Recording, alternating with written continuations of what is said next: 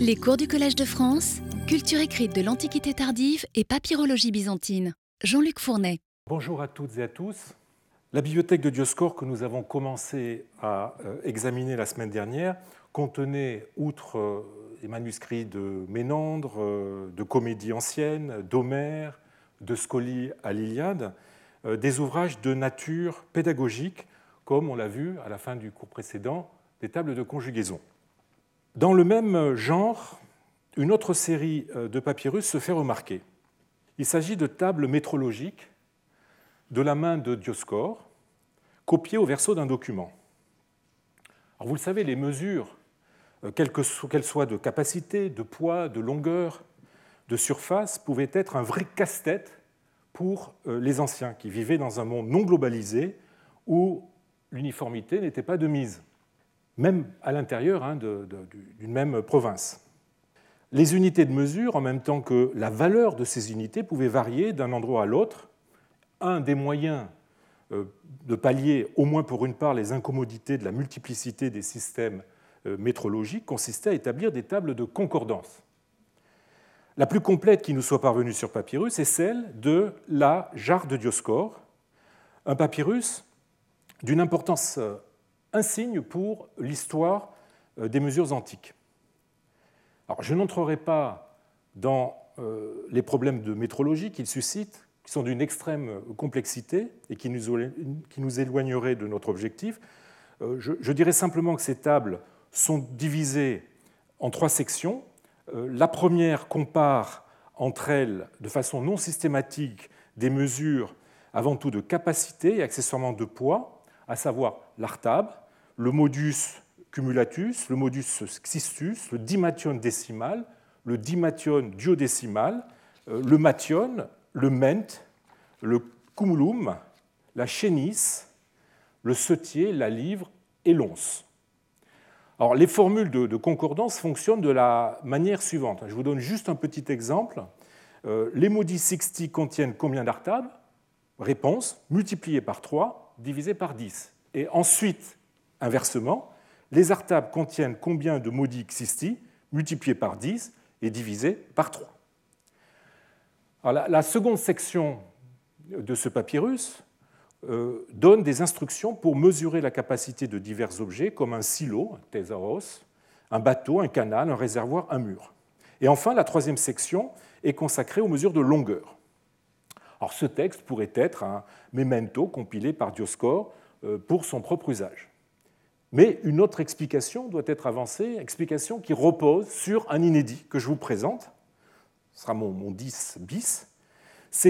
J'ai pu identifier un, autre exemplaire de ces mêmes tables qui se trouve au verso d'un contrat actuellement à Berlin et provenant des archives de Dioscore, auquel j'ai pu raccorder euh, un euh, fragment actuellement à Londres, hein, qui se trouve sur la partie droite du document. Il s'agit d'un duplicatum, d'un double, écrit par une autre main, probablement sur le modèle du premier. Certains oublis en font en effet une copie de qualité inférieure, peut-être prise sous la dictée. Il n'est d'ailleurs pas impossible que cette copie soit de la même main que les tables verbales euh, que je vous avais présentées la semaine dernière, euh, notamment le, codex. le premier euh, exemple de table verbale que je vous avais donné présenté la semaine dernière elle a pu être réalisée à la même époque que les tables verbales. Aussi, suis-je tenté d'y voir un nouveau témoignage d'un enseignement dispensé par Dioscore, cette fois-ci non littéraire, mais euh, de nature purement pratique. Alors, avec le texte euh, suivant, nous changeons complètement de domaine. Il s'agit d'un éloge isopséphique de Saint Ménas, de la main de Dioscore. Alors, c'est un texte très curieux euh, qui n'a pas eu beaucoup de chance je vous montre la photo de, ce papyrus. Euh, son premier éditeur avait mal identifié le sujet de ce panégyrique. Il lisait le nom du, dédicataire comme étant Sénas, lecture à peu près certaine, écrivait Maspero. Or, on ne connaît aucun saint de ce nom. L'estimacule a essayé d'identifier en le rapprochant d'un obscur sina compagnon de martyr de saint Isidore, martyrisé à Péluse à l'époque du préfet Armanius, et dont les reliques euh, furent déposées euh, à Samanoud, hein, l'ancienne pardon, dans le delta. On a de la peine à comprendre comment ce saint obscur, qui plus est lié à la Basse-Égypte, aurait retenu l'attention de Dioscore. En travaillant sur l'original, j'ai pu corriger cette lecture à peu près certaine, et à la place de euh, Sénan, euh, il faut lire Ménan, donc Ménas, un des saints les plus célèbres de l'Égypte. Euh, ce soldat, je vous montre ici un dessin qu'il représente habillé en soldat, hein, qui est tiré d'un manuscrit assez tardif. Ce soldat d'une famille égyptienne de Maréotides, installée en Phrygie, donc en Asie mineure, pour avoir été martyrisé sous Dioclétien euh, dans cette même province. Son sanctuaire principal, qui s'est développé à partir du IVe siècle, se trouvait euh, à l'ouest euh, d'Alexandrie, dans la Maréotide. Je vous montre quelques vues du site tel qu'il est maintenant. La légende veut que ce soit là que se seraient d'eux-mêmes arrêtés les chameaux transportant les reliques euh, de Ménas rapatriées en Égypte, et c'est pour, cette raison qu'on le représente souvent entouré de deux chameaux. Ce sanctuaire a connu une grande notoriété, attirant les pèlerins du monde entier qui repartaient avec les fameuses ampoules à eulogie euh, contenant de l'huile consacrée, l'huile pieusement recueillie de la lampe qui euh, brûlait au-dessus du tombeau du saint. Et la notoriété de ce sanctuaire s'est maintenue euh, encore bon an mal an jusqu'à aujourd'hui, puisque au nord de l'ancien site se dresse un imposant monastère moderne, Aboumina. En ce qui concerne euh, ce saint, je vous renvoie euh, au livre de Seina Bako, un Saint Ménas, soldat et martyr, sa vie, ses miracles, son sanctuaire, qui vient d'être tout juste édité aux éditions Lit et Parle. C'est le martyr de Ménas que cet éloge célèbre sous une forme particulière. Il s'agit d'un texte isopséfique, où le total des lettres de chaque ligne est identique. Hein, vous savez, une de ces virtuosités euh, verbales qu'appréciaient les lettrés de l'Antiquité tardive. Le total donc, de chaque ligne fait 5680. Comme l'isopséphie n'est pas un jeu complètement gratuit, euh, qu'elle tente souvent de mettre en lumière des analogies symboliques entre des mots euh, de même total, ou bien qu'elle investit certains chiffres d'une signification, eh bien on a proposé de voir dans ce chiffre l'année de martyr selon le calendrier de la création du monde, ce qui aboutirait à la date de 188, qui n'a rien à voir avec la période où Ménas est censé avoir vécu. En fait, pour l'instant, rien ne peut justifier le chiffre de, 500, euh, de 5680. Il est peut-être gratuit, la virtuosité de celui qui a composé ce panégyrique aurait alors reposé non dans le choix d'un chiffre à valeur symbolique sur lequel il aurait aligné le total euh, des lettres de chaque ligne, mais simplement dans celui de donner à chaque ligne le même total, ce qui n'est déjà pas si mal. Mais qui est l'auteur de ce texte? Comme il est de la main de Dioscore, et que ce dernier est connu pour euh, ses compositions personnelles, ses poèmes, etc., eh bien, on a vite fait d'y voir une production littéraire de Dioscore. Telle semble avoir été l'opinion de Wilhelm Kronert, qui, en 1926, fit un remarquable compte-rendu de l'édition du glossaire de Dioscore en l'élargissant aux autres papyrus euh, littéraires de Dioscore. Telle est en tout cas sûrement l'opinion de Leslie McCool, qui consacra en 1986 euh, un article à ce poème. Mais j'en doute. Par acquis de conscience, je l'ai fait figurer dans mon édition euh, des productions littéraires de Dioscore de 1999 dans la catégorie des doubias, des textes douteux. J'écrivais alors L'auteur de cet éloge n'est pas assuré. Rien n'oblige en effet à en attribuer la composition à Dioscore. Le fait qu'il n'est déparé par aucune rature ni aucune variante, alors même que l'exercice de l'isopséphisme nécessite de nombreux tâtonnements, pourrait confirmer cette conclusion. De plus, aucune expression n'est vraiment typique de son style. Mais je rajoutais mais nous n'avons pas affaire à un poème en trimètre ou en hexamètre, mais à un texte de prose subissant, qui plus est, la contrainte de l'isopséphisme. Autrement dit, tout cela pourrait expliquer la coloration non idiomatique de cette composition, non dioscorienne, dirais-je. Euh, l'histoire personnelle de notre aphroditien pourrait même, à la rigueur, offrir des arguments en faveur d'une attribution de, l'éloge à Dioscore. Les démêlés de Dioscore, vous vous en souvenez avec le pagarque Ménas, auraient pu le pousser à composer cette pièce, soit pour essayer de, l'amadouer avec un, un, panégyrique de son saint éponyme, soit comme une sorte de prière exorcisme euh, contre les menées du pagarque. Mais vous sentez que nous sommes en train de sombrer dans le romanesque. Je suis aujourd'hui plus que jamais convaincu que ce poème n'est pas de Dioscore et n'a évidemment rien à voir avec le pagarque du même nom. Alors, évacuons tout de suite l'hypothèse d'une composition qui serait justifiée par les relations conflictuelles avec le pagarque. Celles-ci se sont détériorées dans les années 560. Or, le panégyrique a été écrit sans aucun doute en 551, donc bien plus tôt. Il est en effet euh, au dos d'un brouillon de rescrit impérial que Dioscore envisageait de soumettre à l'administration impériale à Constantinople. C'est à, ce moment-là aussi qu'il présentait, qu'il a présenté auprès de l'empereur une euh, pétition dénonçant les injustices subies par son village. Vous savez que c'était une habitude euh, qui nous paraît aujourd'hui bien étrange, que les plaignants apportent lors du dépôt de leur pétition, de leur requête, un brouillon de la décision que l'autorité, en l'occurrence l'empereur, était susceptible de prendre pour aider euh, la chancellerie impériale à en rédiger la version définitive. La rédaction de ce projet de rescrit a coûté à Dioscore beaucoup de peine et il a euh, réécrit une partie de son texte sur le verso du même papyrus juste après l'éloge de sa menace.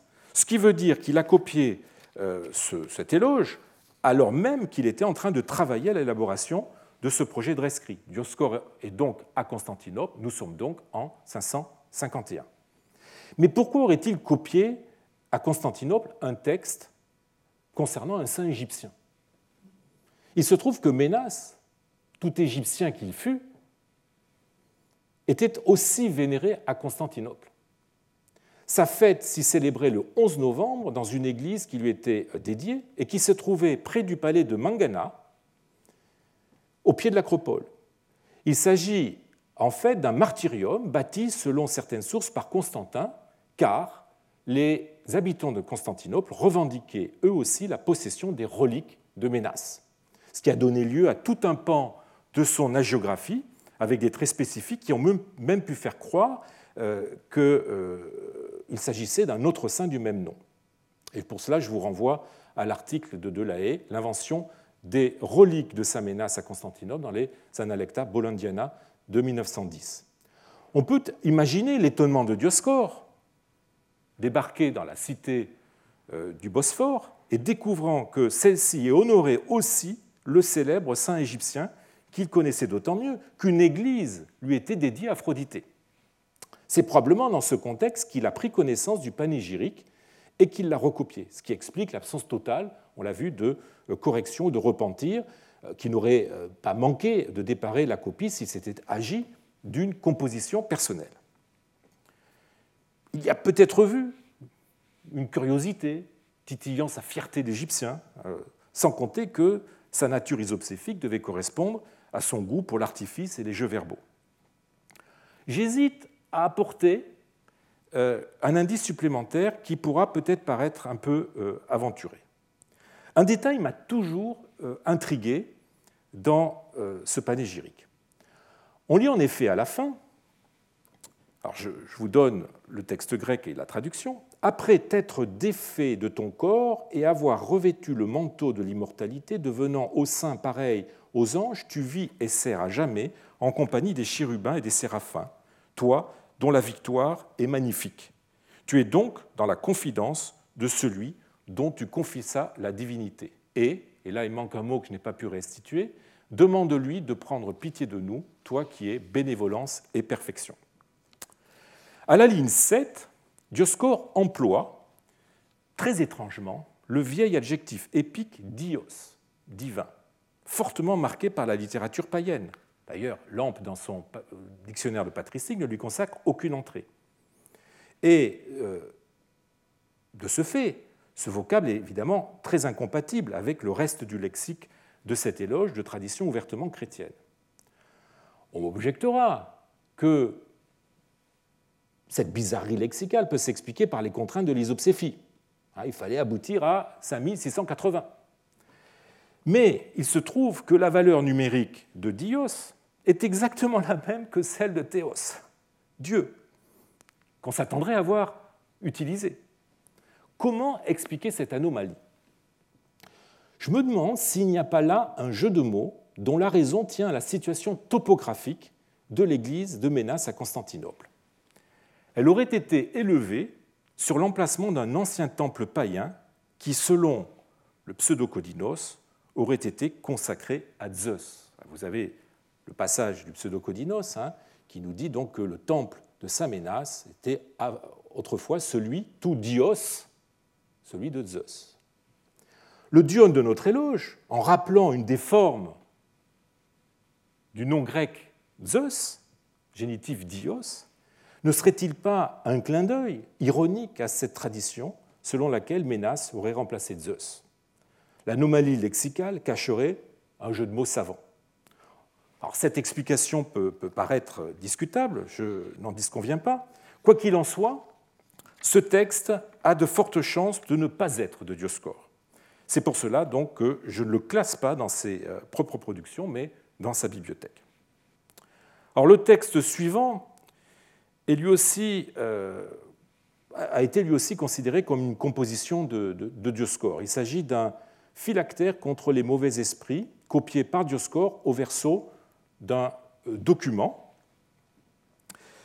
mais en fait, la phraséologie de ce texte n'a rien d'original, comme on s'en convaincra en se reportant au euh, Supplementum euh, Magicum 265, qui est un graffito du IIIe siècle, qui montre, comme le dit David Jordan, euh, que l'invocation existait des siècles avant Dioscore. Il est peu probable que le texte du papyrus que nous avons aujourd'hui soit autre chose qu'une incantation traditionnelle, superficiellement judéo-christianisée, Dioscore l'aura sans doute recopié comme modèle quand, euh, pour lui euh, ou des clients qui euh, auraient eu besoin d'une amulette sur papyrus. Alors, du phylactère, nous passons très naturellement aux recettes médicales présentes aussi dans les papiers de Dioscore. La première est une recette qui était passée inaperçue jusqu'ici, car son état d'abrasion n'avait pas permis à Jean Maspero d'identifier le contenu du texte, hein, qui disait qu'il était presque entièrement effacé. Euh, j'ai réussi à le lire, ou à lire en tout cas ce qui pouvait être encore lu, et en fait on lit beaucoup plus que ce que n'en dit Maspero, et euh, je viens d'en proposer une édition commentée euh, en collaboration avec Caroline Magdelaine, dans un volume qui vient de sortir il y a quelques jours. Il s'agit d'un cataplasme adhésif, anacolema, comme l'indique le titre très probablement euh, utilisé, ce cataplasme contre les fluxions oculaires. Hein, vous savez que les maladies ophtalmiques euh, étaient une des plaies des, Égyptiens. Euh, nous avions vu cela au sujet de, de hein, qui s'était fait spécialiste justement des maladies oculaires. Le titre est suivi d'une liste d'ingrédients, ce qu'on appelle techniquement la synthésis, euh, on a de l'acacia, de la myrrhe, de l'opium, de l'aloès, la résine de lentisque. Et le texte se conclut sur le mode de préparation de la prescription, ce qu'on appelle la skeuasia en grec, où il est question d'un mélange avec du blanc d'œuf. Et on apprend d'ailleurs à la fin, à l'extrême fin, que euh, cette recette est aussi utile contre la goutte. cette recette, dont on n'a pas de trace par ailleurs dans la euh, pharmacologie grecque, mais l'a probablement recopiée dans un réceptaire euh, avec l'intention de soigner une affection dont lui ou un membre de son entourage euh, a été à un moment donné euh, victime. Les papiers Dioscore contenaient une autre recette médicale, des recettes, en fait, double recette contre la migraine, copiées dans la marge inférieure d'un folio de codex de comptabilité par une main non identifiée. Alors je voudrais terminer l'examen des éléments constitutifs de la bibliothèque de Dioscore en y annexant une pièce qui semble a priori ne pas en faire partie, mais relever plutôt de ses archives. Il s'agit d'un rouleau où ont été écrits euh, successivement quatre documents. Le premier est une pétition, donc une requête, euh, adressée par euh, Flavius Aurapollon à un fonctionnaire de police pour se plaindre des agissements de sa femme, partie de la maison la dévalisant, des choses qui arrivent. Les deux suivantes sont des lettres, l'une envoyée par un certain Jean à l'évêque Apaképhalon, peut-être un évêque d'Antiopolis du début du VIe siècle, et l'autre par un notarios, c'est-à-dire un tachygraphe, euh, à un confrère. Une dernière lettre est dans un si mauvais état qu'elle euh, reste toujours euh, inédite. On pourrait penser qu'on a affaire à une copie de divers documents, copie faite à des fins d'archivage, comme on en attend dans les archives de Dioscor ou dans d'autres archives. Mais plusieurs indices ne favorisent pas cette solution. Les documents n'ont aucun lien entre eux, les personnages qui y interviennent ne se recoupent pas. On notera même que euh, dans l'un d'entre eux, la lettre du tachygraphe, eh bien, les noms de l'épistolier de son correspondant ont été supprimés et remplacés par une vague désignation euh, professionnelle, un notarios à son confrère paratude notariu de la part d'un certain, d'un tel euh, tachygraphe. Comme si ces noms étaient inutiles et que l'intérêt de la lettre résidait ailleurs. En outre, euh, l'écriture des trois premiers textes est très calligraphique. C'est une majuscule penchée qui ne déparerait pas pour la copie d'une œuvre littéraire. On y constate d'ailleurs l'utilisation anormalement forte de signes de prosodie, d'esprit, d'accent et même de ponctuation, ce qui est assez anormal dans les textes documentaires. Indice révélateur du soin apporté à la copie des textes, dont la réunion et la transcription visent à la création d'un véritable livre. On aurait donc un objet curieux, une sorte de livre, mais de livre constitué de documents. Et pourquoi? Ben, en fait, ce rouleau était une ontologie servant de modèle à celui qui l'a copié et dont j'ai pu reconnaître la main. Il ne s'agit ni plus ni moins que de Dioscore. Lui-même. Dioscore qui a, qui a adopté pardon, pour la copie de cette petite anthologie, euh, son écriture littéraire, c'est la même qu'il utilise pour ses poèmes, dont il accentue le caractère calligraphique en renforçant la, bilinéarité et euh, l'aspect anguleux. Ce faisant, il montre qu'il concevait ces documents comme des textes remplissant la fonction d'un manuscrit littéraire. Alors, regardons de plus près le contenu de ces textes. Tout d'abord, la pétition n'a pas pour auteur n'importe qui, puisqu'il s'agit du célèbre philosophe et grammairien Aurapollon, qui a vécu euh, au Ve siècle, hein, un des derniers représentants du paganisme auquel on attribue un traité sur les hiéroglyphes égyptiens conservés par la tradition, auteur euh, auquel j'ai euh, consacré un colloque ici même il y a trois ans et dont les actes sont en voie de parution. Par ailleurs, si on ne connaît pas les auteurs des deux lettres qui suivent, on a les noms, mais pour, l'une de ces lettres, mais on ne sait pas si ça correspond à un personnage historique connu. Eh bien, on est quand même frappé par leur style sophistiqué. Par exemple, prenez euh, cette lettre. Hein. Lorsque j'ai reçu la révérée lettre de votre intime amitié, je ne me suis pas peu réjoui de l'habile rhétorique, de l'habileté rhétorique qu'elle contenait et contre laquelle je suis dans l'incapacité de pouvoir même fournir une réponse à cause de mon ignorance des lois de la rhétorique comme euh, il a été écrit par l'antique poète Eussé-je dix langues et Eussé-je dix bouches, etc., etc.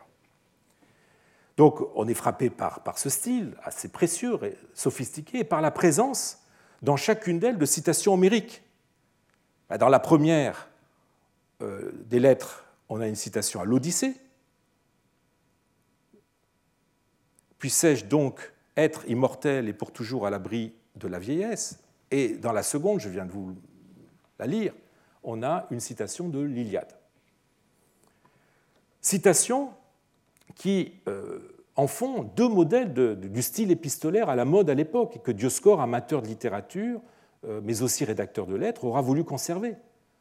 Donc nul doute que Dioscore s'est constitué là une anthologie de documents qu'il pouvait lui-même utiliser dans la rédaction de, de, ses lettres et des nombreuses pétitions qu'il a dû écrire, soit pour lui-même, soit pour le compte de clients. Et j'ai pu observer dans la pétition de Rapollon certaines expressions euh, que l'on retrouve dans des pétitions écrites euh, ultérieurement par Dioscore.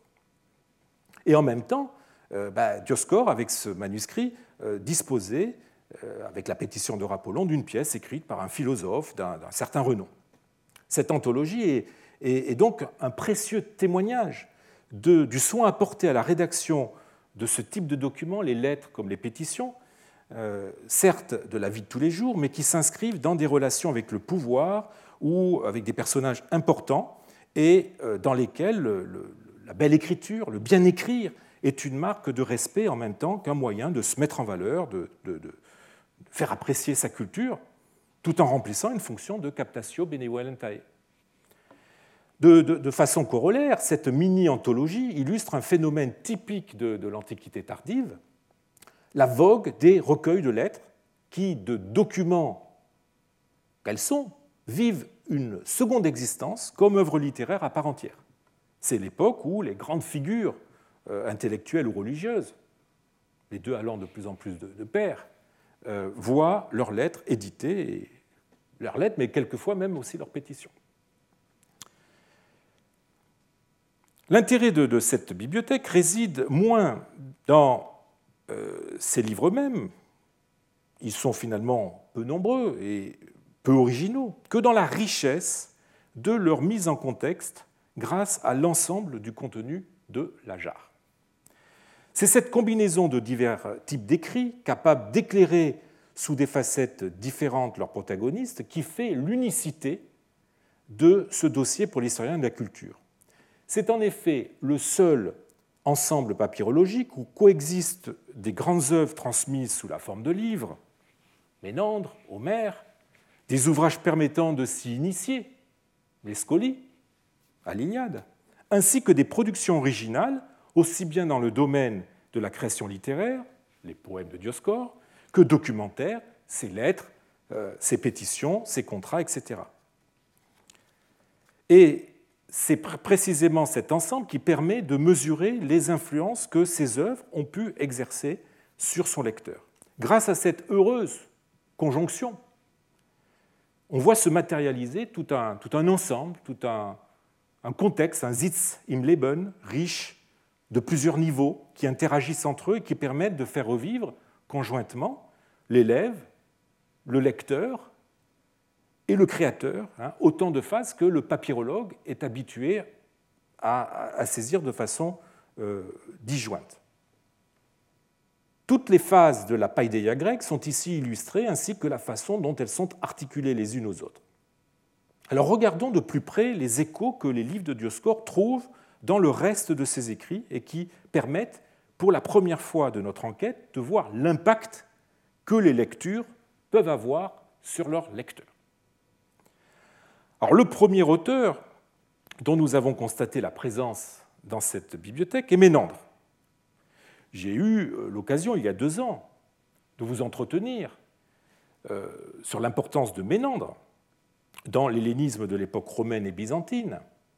Ménandre de plus en plus concurrencé à partir du IVe siècle par Aristophane. Il se trouve que selon une hypothèse que j'ai avancée la semaine dernière, eh bien, euh, la bibliothèque de Dioscore a probablement possédé ces deux auteurs, ces deux auteurs représentant les plus illustres du genre comique. Alors, pour se limiter dans un premier temps à Ménandre, on notera que Dioscore ne s'est pas contenté de lire, euh, mais qu'il semble avoir apprécié cet auteur, si on en juge par le fait que euh, c'est un des trois seuls auteurs dont il cite le nom dans ses poèmes, évidemment de, façon élogieuse. Ainsi, dans euh, un panégyrique d'un haut fonctionnaire de Constantinople, Romanos, il écrit sage comme le vieux Ménandre dans l'art du discours. Ménandre, vous voyez, il apparaît euh, à la fois comme sophos, sage, euh, et comme un modèle d'éloquence selon la vision courante qu'on avait de ce poète, comme j'ai eu l'occasion de vous le montrer il y a deux ans. Par ailleurs, en plus des échos ménandréens qui se détectent dans les parties iambiques de ses poèmes, euh, c'est le seul auteur auquel Dioscore emprunte un vers complet dans un poème adressé au duc Athanase. Hein. Puisse la victoire toujours vous accompagner avec bienveillance. Et ce, vers est une formule que Ménandre emploie à la fin de plusieurs de ses comédies. L'influence de Ménandre se fait aussi sentir, et de façon a priori plus inattendue, dans les documents rédigés par Dioscore. J'en ai détecté plusieurs traces euh, dans ses pétitions, notamment euh, dans celles euh, qu'il a écrites pour les moines du monastère de son père, j'aurai l'occasion de revenir sur ce monastère, dans une affaire de terrain qui les oppose à un certain Ézéchiel. Et donc Dioscore leur fait dire à ces moines, et on ne sait pourquoi, voilà que nous a attaqué en justice un certain Ézéchiel qui se trouve être un barbier, un sycophante, un être malfaisant dans l'intention de nous spolier injustement de ces terres. On a là un écho de Ménandre, dans la tondue, la péricaïroménée, os poneros ei kai sycophantes, où il est question d'un sycophante, terme qui, comme vous le savez, désigne au 5e, 4e siècle avant un délateur professionnel autorisé par le système judiciaire euh, de l'époque, euh, et qui avait perdu au VIe siècle toute réalité pour ne plus connaître qu'un emploi métaphorique. On notera que Dioscore, puisant à la même veine, traite aussi Ézéchiel de barbier, couros, symbole des commérages, de l'intrigue, de la duplicité dans la comédie attique. Il est intéressant de voir l'usage que fait Dioscore de Ménandre pour esquisser le portrait d'un coquin, pour utiliser un terme qui sent un peu Molière, d'un coquin, cette fois-ci bien réel, en jouant sur la culture du gouverneur qui lira cette pétition et euh, qui sera bien aise d'avoir identifié la source. La référence littéraire, en plus du fait qu'elle aide à façonner toute une rhétorique de la persuasion, de la persuasion sert aussi de captatio benevolentiae. Quant à l'autre volume des comédies que Dioscore possédait, eh bien, il contenait certainement Eupolis, en tout cas les dèmes de Polis, et peut-être aussi Aristophane. Alors l'œuvre de Polis est trop mal connue, trop fragmentaire, euh, pour qu'il soit euh, possible de repérer des échos de ce comique dans les poèmes euh, de Dioscore ou dans ses documents, ce qui n'est pas le cas d'Aristophane, pour lequel on a des emprunts indubitables. Alors je passerai sur les composés à rallonge que Dioscore forge dans un, poème, enfin, dans un texte d'acclamation écrit en l'honneur de l'empereur Justin II, dans lequel on a vu euh, une influence d'Aristophane, notamment de, de Lysistrata, le vers 457. Mais en fait, ces acclamations, ces, composés à rallonge, n'ont rien de comique, il n'y a plus forte raison de, enfin, ne, correspondent pas à l'esprit encomiastique de, de, ce poème. Je préfère donc y voir une influence de la poésie hymnique religieuse dont les papyrus magiques ont conservé quelques échantillons, où, comme chez Dioscore, eh bien, euh, s'enchaînent des, composés à rallonge ou vocatifs qui tentent de, rendre, sur un mode incantatoire, la nature complexe et, transcendante euh, du sujet. Il n'y a en revanche aucun doute sur l'origine aristophanienne euh, d'un de ces vers qui, revient à plusieurs reprises dans, ces poèmes, et précisément à la fin des acclamations adressées à Justin II. Chiron euh, Koreis Eis Muriam Foron Chronon. Euh, donc qui prend plaisir aux danses qui ne finissent pas. Eh bien, euh, on a là une expression qui combine un apax aristophanien, Muriam Foron, qui vient de la paix, et un syntagme très proche des thesmophories, Carenta Coreais. Ces documents portent aussi euh, la marque euh, de, cet auteur. On, est frappé par l'emploi euh, très connoté du mot score, génitif scatos, excrément, qu'on trouve chez Aristophane, dans les grenouilles, dans le Plutos, et qu'on retrouve dans une pétition de Dioscore, hélas dans un passage abîmé, ce qui ne permet pas de saisir complètement les raisons de l'emploi si inattendu de ce mot. Il est question, semble-t-il, de déjection nocturne. On euh, notera d'ailleurs dans, ce texte euh, la forme attique de Poyo, un po sans le, sans le iota, hein, Pepo et Ken, qui forme qui n'est normalement pas de mise dans la langue courante de, cette époque et qui l'a encore sans la, la, comédie attique. Encore plus incontestable est l'usage d'un apax aristophanien que fait Dioscore dans deux documents de sa main, et euh, on le retrouve aussi dans un troisième dont il est l'inspirateur. Le, premier est un texte, un acte par lequel un père déshérite euh, sa fille, ingrate et débauchée, euh, qui, entre autres méfaits, pourrait avoir eu des rapports avec un esclave. Alors, il utilise un, mot curieux, apobolimaios, dans ce texte, hein, que cette disgrâce s'attache à toi et à tes enfants comme s'ils étaient illégitimes, affranchis, bâtard, impur. On retrouve la même idée dans un autre document du même genre, établi par un père contre ses enfants, euh, très probablement euh, rédigé par Dioscore, mais recopié par une autre main. Euh, moi aussi, je vous renie et vous aborde à partir d'aujourd'hui et pour la totalité des siècles futurs en tant que bâtard, enfant illégitime et pire que des esclaves. Ça chauffe.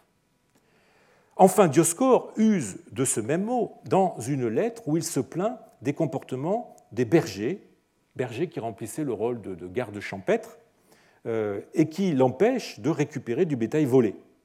Donc il parle des gardes champêtres euh, du village en les traitant de bâtards, impies et fumistes.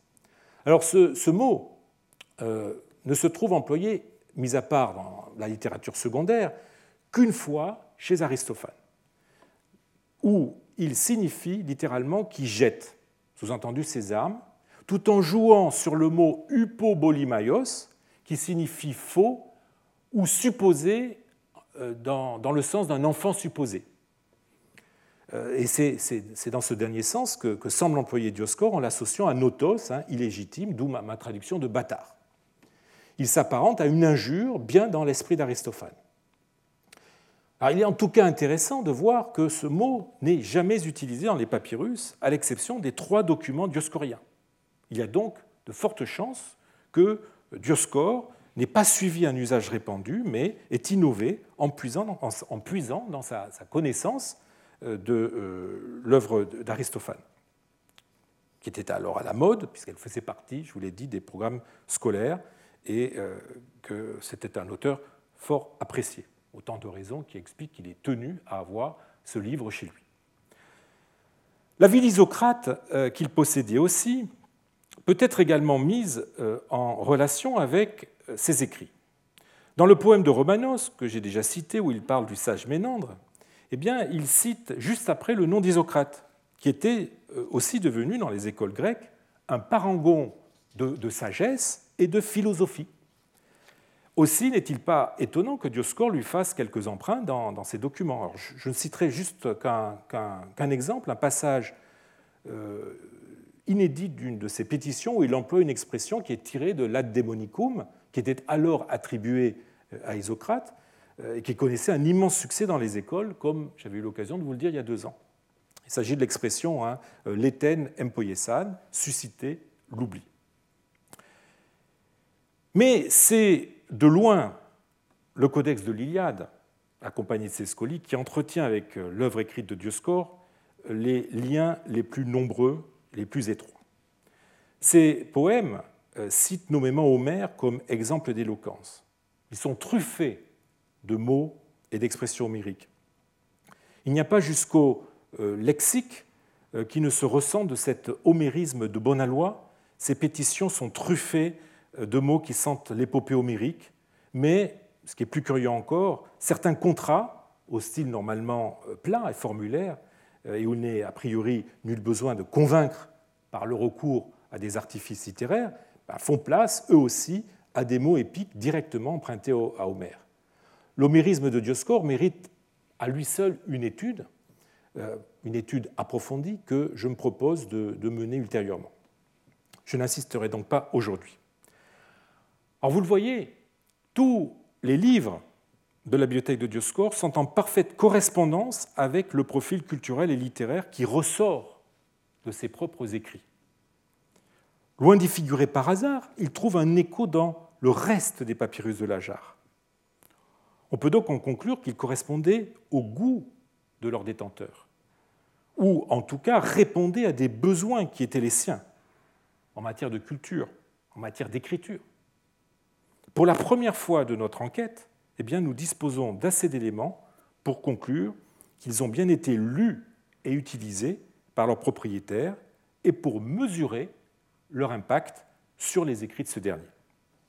Alors, en, passant en revue les, éléments constitutifs de, cette bibliothèque, vous avez peut-être été étonné par son manque d'homogénéité en termes de bibliologie comme de contenu. Les véritables livres, Ménandre, Police, euh, Iliade, côtoient des textes à la forme plus rudimentaire, euh, se présentant soit sous forme de coupons ou de feuillets indépendants, la vie d'Isocrate, les conjugaisons verbales, les recettes, soit sous la forme de rouleaux, qui ne sont ni moins que de longs coupons, comme la mini-anthologie, euh, le glossaire, les conjugaisons verbales, etc. Il arrive même que euh, le texte littéraire soit copié au dos d'un document usagé, comme les tables métrologiques, ou avec d'autres textes, qu'il s'agisse de documents ou d'autres pièces littéraires. Un cas extrême retient notre attention du point de vue de, sa forme bibliologique, ben, c'est le codex de conjugaison verbale qui a été confectionné à partir d'un rouleau usagé, découpé en feuillets, reliés entre eux. Il s'agit d'un cas grossier de récupération auquel on a pourtant voulu conférer la forme plus sophistiquée du codex. On est dans un entre-deux assez curieux, en tout cas très éloigné des codex soignés de l'Iliade ou de Ménandre. Ces diverses formes correspondent à divers degrés sur l'échelle de la qualité bibliologique et sont conditionnées par des fonctions diverses. Les, éditions d'auteurs ont la forme canonique du codex, et désormais euh, la seule pratiquée par la librairie de l'époque. On a en revanche utilisé des feuillets usagés pour les textes recopiés, souvent dans des écritures euh, non littéraires, recopiés à des fins plus pratiques, comme les glossaires, les recettes, les tables métrologiques, ou extraits de recueils plus vastes pour être ensuite éventuellement réutilisés, comme les recettes, le phylactère, euh, comme le, petit poème sur les jeux panhelléniques, etc., tiré pour ce poème vraisemblablement de recueils d'épigrammes.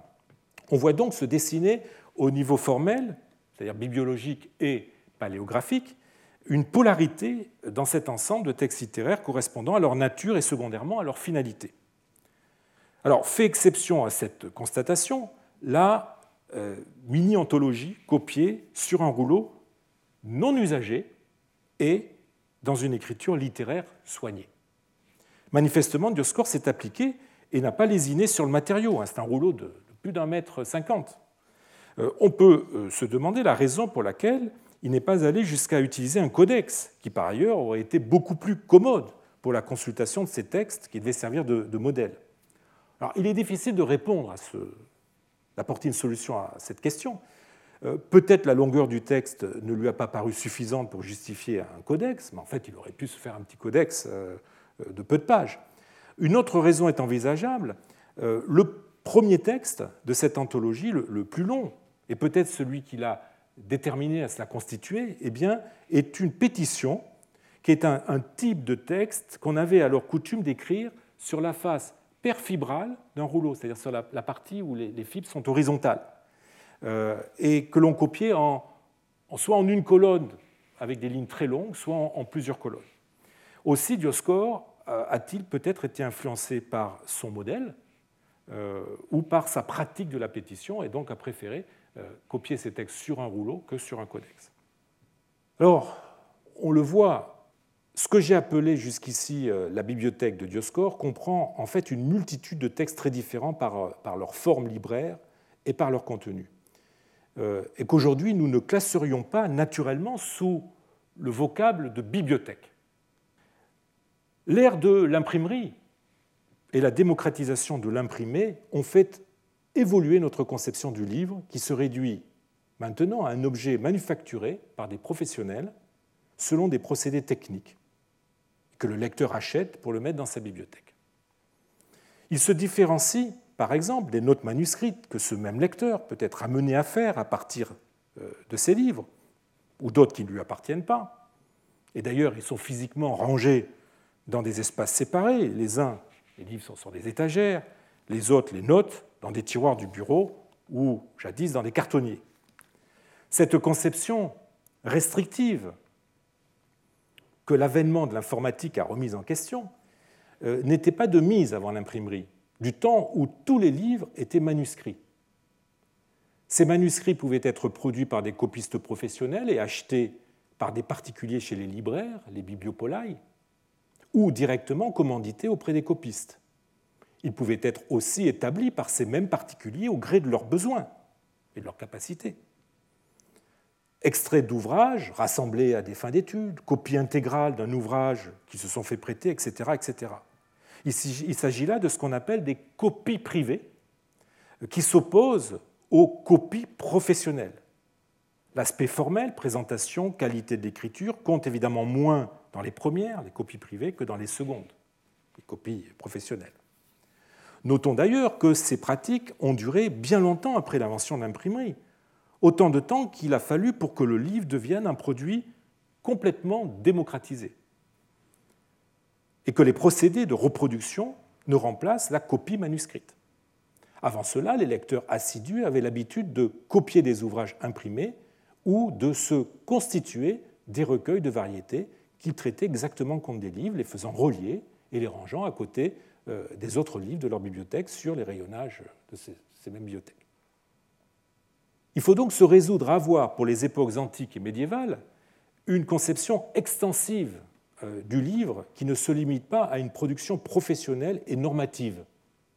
C'est la raison pour laquelle ma liste des livres de Dioscore couvre des réalités très différentes. On constate qu'outre les livres proprement dits, Ménandre, Polis, Iliade, Scolia l'Iliade, probablement acquis par Dioscore ou ses parents, eh elle comprend aussi des productions écrites secondaires, des réalisations amateurs euh, qui n'ont pas l'apparence de livres stricto sensu, mais qui pouvaient, à leur instar, remplir une fonction littéraire ou plus largement être investi d'une dimension culturelle. On ne sera pas étonné de voir la part active qu'a prise Dioscore dans l'élaboration de cette portion de sa bibliothèque constituée de, productions écrites dérivées. Une bonne partie d'entre elles sont de sa main, la vie d'Isocrate, la mini-anthologie, le glossaire, un exemplaire des tables métrologiques, euh, euh, le petit poème sur les, jeux pandéléniques, etc., etc. Euh, quand il ne s'agit pas de pièces isolées, comme euh, le poème sur les jeux panhelléniques, le phylactère, etc., il est probable euh, qu'on a affaire à des compilations ou des recueils qu'il ne s'est pas contenté de, reproduire, mais qui résultent de choix dont il est l'auteur. Ainsi, le, glossaire. Le glossaire gréco-copte a très probablement été compilé par Dioscore, comme le pensent ses éditeurs, ce qui pourrait expliquer l'inclusion de termes poétiques ou rares, lui-même s'intéressant à la poésie. Quant à la mini-anthologie, on ne peut guère douter que Dioscore en soit le responsable et qu'il ait choisi certains documents qui la, composent en fonction de ses goûts, notamment son goût pour Homère, euh, et de ses besoins en tant que professionnel de l'écrit, obligé d'écrire maintes pétitions et maintes lettres. Il doit être également responsable du rapprochement sur un même feuillet d'une vie d'Isocrate et d'un compendium de notions rhétoriques. Donc vous voyez, la, figure de Dioscore est doublement euh, centrale dans cet ensemble de, livres. Il est non seulement le possesseur, mais aussi pour certains le copiste, et plus encore le compilateur ou l'auteur, euh, sans parler de ses poèmes, évidemment. De même que les, livres possédés par Dioscore ont marqué sa production écrite, comme nous l'avons vu, eh ceux-ci sont à leur tour marqués par lui, aussi bien dans le choix qu'il en a fait que dans leur exécution. Pour la première fois, donc, nous voyons se dessiner entre la bibliothèque et son utilisateur une profonde, une incontestable euh, interaction. Une autre caractéristique des livres de Dioscore est ce qui pourrait euh, passer euh, pour de l'éclectisme. Les auteurs qui y sont directement ou indirectement représentés comptent bah, des auteurs canoniques euh, appartenant à un lointain passé, comme des personnalités de la philosophie alexandrine du,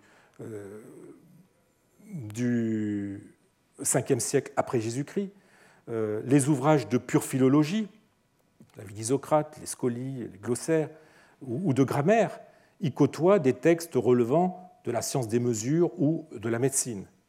La littérature pure jouxte euh, des textes à finalité très pratique. Euh, enfin, les genres auxquels ressortissent ces différents ouvrages sont divers. Épopée avec Homère, euh, comédie avec Eupolis et peut-être Aristophane, en tout cas Ménandre, l'épigramme, l'éloge, prière, lettres, pétitions, etc. Tout cela semble dénoter chez, chez Dioscore une grande curiosité. Mais cette curiosité est avant tout mue par des conditions très pragmatiques. On l'a déjà vu, la, bibliothèque de Dioscore, avant d'être le reflet de sa, de sa, versatilité esthétique et intellectuelle, euh, est d'abord et avant tout destinée à répondre à ses besoins les plus pratiques, ceux qu'il rencontre au quotidien pour gérer ses affaires, pratiquer son, métier de, notaire. Euh, et euh, comme j'ai commencé à en esquisser l'hypothèse, euh, pour s'adonner aussi à l'enseignement. La gestion de ses affaires comme propriétaire foncier, tout autant que de celle de son village comme protocomète, nécessitait des, échanges nourris impliquant la rédaction de nombreux documents, principalement des lettres. En outre, les déboires que lui et son village ont connus avec l'administration, en l'obligeant à des démarches judiciaires répétées, n'ont fait que rendre plus aigu le recours à l'écrit, cette fois-ci en ajoutant à la nécessité d'écrire des lettres celle de rédiger des pétitions. Pétitions où l'art de bien écrire devait se doubler de celui de persuader. Et donc Dioscore euh, a même poussé le, zèle à accompagner ces pétitions de poèmes censés attirer sur lui l'attention et la bienveillance des autorités à qui euh, ils étaient adressés. Presque tous les ouvrages en fait, de sa bibliothèque concourent au même but, celui de l'aider dans la rédaction des documents et des poèmes euh, qu'il produisait, euh, produisait, pour les besoins de son travail et, de ses démarches. Alors on pourrait me reprocher une vision très réductrice de cette bibliothèque. Si l'on peut aisément comprendre qu'Homère et Ménandre aient pu l'aider à aiguiser ses talents de poète, on peut plus légitimement douter qu'il est aussi aidé pour la rédaction de documents plus terre-à-terre comme les lettres, les pétitions, voire les contrats qu'il élaborait comme notaire. Ce serait en fait se méprendre sur un des aspects les plus intéressants de la culture écrite de l'Antiquité tardive, celui de la compénétration entre littérature et documents. On assiste en effet à partir du IVe siècle, surtout fin IIIe, IVe siècle, à une influence de plus en plus profonde de la littérature sur la rédaction des documents. La, limite entre euh, le documentaire et le littéraire devient, euh, du point de vue de la langue, du style, de plus en plus floue. Les citations, les paraphrases d'auteurs connus, les mots recherchés, souvent empruntés euh, à la poésie, envahissent ces documents. Ce phénomène montre combien les, les élites de la société de l'Antiquité tardive étaient imbues de culture, société d'ailleurs dans laquelle les, rapports de hiérarchie sont plus accentués, sont plus solennisés que jadis, et euh, dans laquelle euh, l'éloquence et le bien écrire est une marque de respect pour l'autre en même temps qu'une façon de se faire bien voir. Tout cela impose aux professionnels de l'écrit, comme les notaires, les secrétaires de chancellerie, ou aux particuliers ayant reçu une formation leur permettant de se substituer à ces, professionnels dans certaines circonstances, cela leur, impose des standards euh, à respecter. Il en résulte globalement une très nette hausse de la qualité littéraire des documents qui n'est pas sans confiner parfois à une sophistication alambiquée que l'on a bien souvent reproché à la prose euh, byzantine des papyrus. Les pétitions écrites par Dioscore ainsi que les, contrats euh, qu'il a établis sont un parfait témoignage de, ces, tendances, euh, comme euh, l'ont montré les, quelques documents que j'ai cités hein, comme contenant des échos des auteurs qu'il possédait. Et j'aurais pu en citer bien d'autres. Une des conséquences de ce que j'ai appelé la littérarisation de la prose documentaire est la, façon dont, à leur tour, les œuvres littéraires vont être utilisées et le regard que l'on se met à porter sur elles. Elle affecte en effet la nature, elle modifie la, définition et la finalité de leurs auteurs. Là, encore, Dioscore est exemplaire, car un de ses poèmes que j'ai déjà cité, l'éloge de Romanos, en mentionnant à la fois le nom de Ménandre et d'Homère, les deux piliers de sa bibliothèque, nous donne à comprendre en fait la conception que se faisait de ces auteurs notre poète et à travers lui toute son époque. Ménandre y apparaît dans le prologue écrit en trimètre iambique comme un modèle rhétorique auquel est élogieusement comparé le destinataire de l'éloge. Voilà qui reflète parfaitement l'opinion, je vous l'ai dit, que l'Antiquité tardive se faisait et déjà, le Haut-Empire se faisait du génie ménandréen. Il en va de même d'Homère, un peu plus loin, dans le même poème, cette fois-ci évidemment dans la partie en hexamètre, comme il se devait. C'est Homère qui est cité comme le dieu de l'éloquence euh, et à qui est comparé le récipiendaire du poème. Euh, tout comme chez Ménandre, c'est avant tout l'archétype du rhéteur idéal que Dioscore voit dans le père de l'épopée.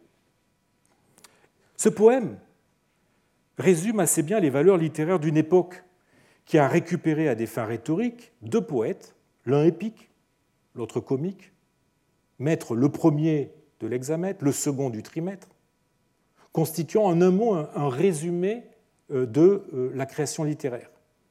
Cette annexion au domaine de la rhétorique de l'œuvre d'Homère et de Ménandre donne une autre signification à la présence simultanée des exemplaires d'Homère et de Ménandre dans la bibliothèque de Dioscore conçus avant tout comme des manuels pratiques d'éloquence et de belle écriture.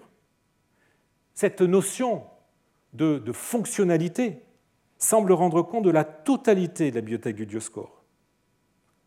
Loin d'avoir pour but de susciter et entretenir le plaisir de la lecture envisagée sous l'angle de la gratuité, celle-ci rassemble, outre des ouvrages pratiques, des œuvres conçues aussi comme des ouvrages pratiques, comme des manuels.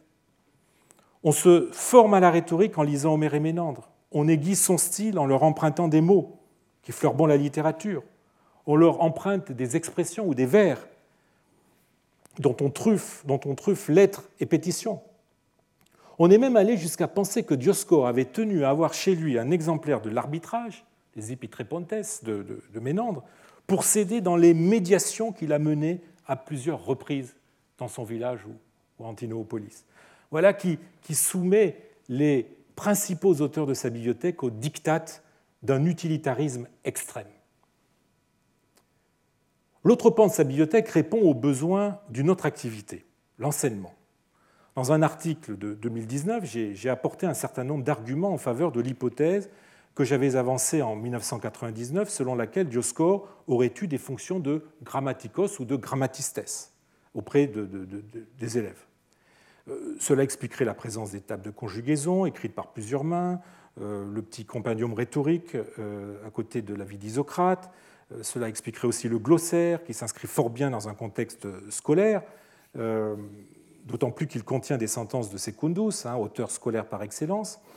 Une partie de, la production poétique de Dioscore, des poèmes qui ne sont pas de circonstances, mais qui se rattachent à des épisodes mythologiques, les amours d'Apollon, de Daphné, etc., ont une dimension rhétorique, ce sont des, étopées, un de ces exercices préparatoires à la rhétorique, ce qu'on appelle les progymnasmata.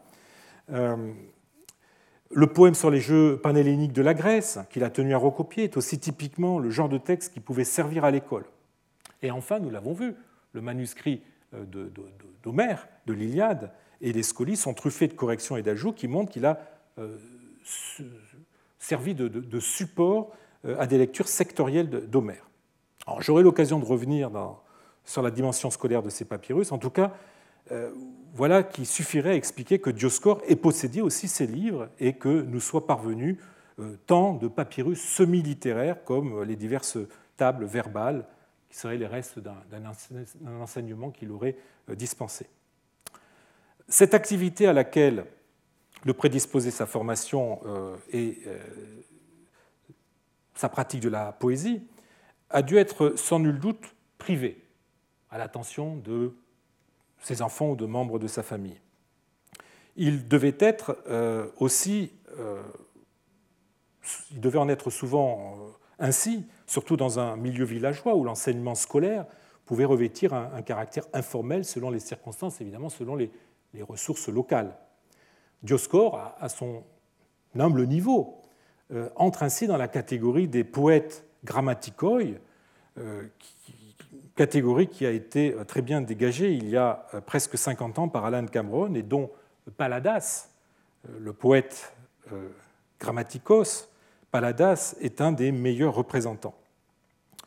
Mais il est, à ma connaissance, le dossier de Dioscore, le seul exemple archéologique puisque nous sont parvenus à la fois ses compositions, dont certaines ont secondé son enseignement, les livres qui ont servi à ses cours et les produits qui euh, sont sortis des, mains de ses élèves. Alors si le contenu de la bibliothèque de Dioscore offre une image culturellement cohérente avec le, reste du, contenu de la jarre, et plus généralement avec les, tendances de l'époque, eh elle n'en offre pas moins certaines lacunes qui ne laissent euh, d'étonner. La lacune la plus flagrante, la plus étonnante, celle qui saute aux yeux, eh bien, c'est, c'est l'absence de livres chrétiens. À l'exception du poème sur sa menace, dont j'ai souligné le caractère assez anecdotique, eh bien, la jarre euh, ne contenait aucun texte chrétien.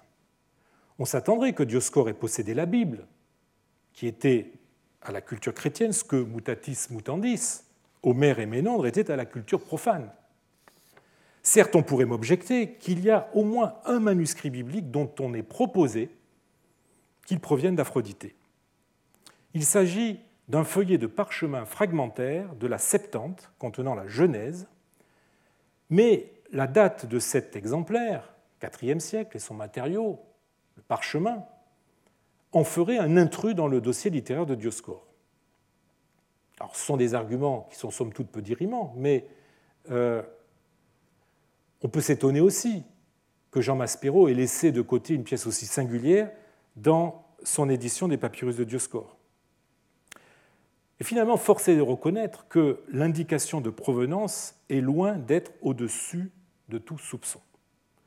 L'éditrice de ce parchemin écrit Il n'y a aucune connaissance connue pour ce texte, mais son numéro d'inventaire, SR 38059 indique qu'il a dû être trouvé parmi les papyrus d'Aphroditopolis. En disant Aphroditopolis, elle voulait dire Aphrodité.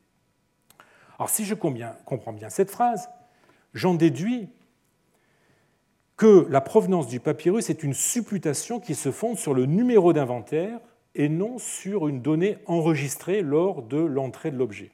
Et de fait, le SR, Special Register 3805 euh, contient quelques papyrus qui ont échappé à Maspero et qui proviennent bien d'Aphrodité.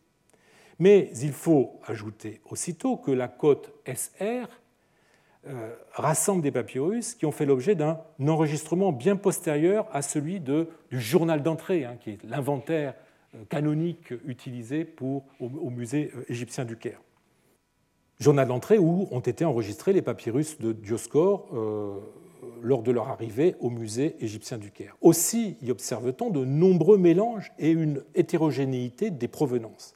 L'éditrice du parchemin biblique, ayant travaillé sur cette série euh, et ayant trouvé des papyrus se rattachant incontestablement aux archives de Dioscore, euh, a supputé, euh, selon moi, pour ce parchemin, une provenance identique sans qu'elle ne soit appuyée par aucun autre indice. Il faut donc renoncer à vouloir trouver la trace d'un ouvrage biblique dans la bibliothèque de Dioscore.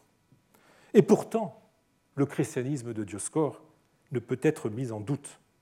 Fils d'un homme dont on sait qu'il fonda un monastère près d'Aphrodité, un monastère appelé de son nom, hein, Apollos, ou bien appelé aussi euh, monastère des saints euh, apôtres Christophore, ou monastère de Pharaos, qui est le nom euh, du lieu-dit où il devait se trouver, bah, Dioscore devint lui aussi le curateur de ce même monastère dès 563.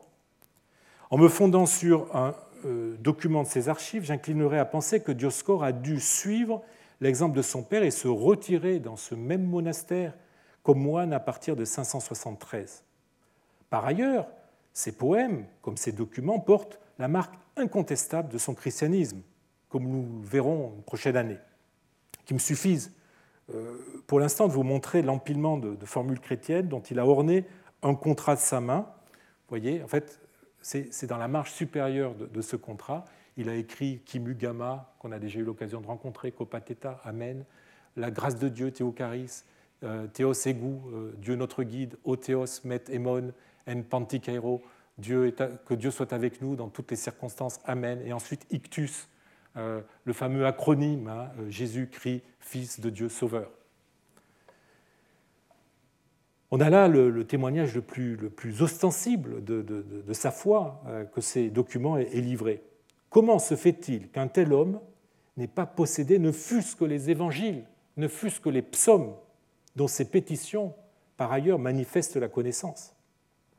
Eh bien, la solution à ce mystère, et je terminerai là-dessus, la solution à ce mystère, mystère qu'on a vu poindre euh, déjà pour plusieurs de nos bibliothèques privées, celle de Lycopolis, celle de Torinos, réside dans une, dans une constatation de bon sens, qu'on oublie trop souvent quand on travaille sur euh, des ensembles papyrologiques.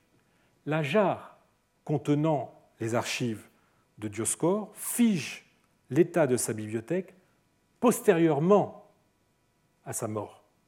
Dioscore a pu se défaire de certains livres au cours de son existence, de même qu'entre son décès et la mise en jarre, si je puis dire, de ses ouvrages et papiers, eh d'autres livres ont pu être soustraits. Il est ainsi très vraisemblable que le monastère d'Apa-Apollos ait gardé ce que Dioscore aurait pu avoir de textes chrétiens, ou que sa veuve, Sophie, est tenue à les conserver pour elle et ses enfants, quand on sait l'importance que les Écritures pouvaient avoir pour l'édification euh, dans la vie de tous les jours. Le contenu de la jarre prend alors une tonalité bien particulière qui doit nous servir d'exemple pour expliquer aussi l'absence de textes chrétiens dans les autres bibliothèques privées que nous avons étudiées. On y trouve tout ce dont la famille de Dioscore ne voulait plus. Les vieux manuscrits d'Homère et de Ménandre. Vous vous souvenez, ce manuscrit de Ménandre qui avait servi de bouchon à la jarre, les poèmes de Dioscore d'un style bien suranné, ainsi qu'évidemment les documents désormais obsolètes. Si la bibliothèque de Dioscore nous en a appris beaucoup sur le profil intellectuel de, ce personnage, elle nous en dit peut-être encore plus sur celui de la génération suivante, et avec elle sur l'agonie de la culture classique qui déjà réduite à l'état de squelette parce qu'en a fait l'école, ne cessera de se réduire comme une peau de chagrin pour disparaître quelques décennies plus tard. Je vous remercie. Retrouvez tous les contenus du Collège de France sur www.colège-2-france.fr.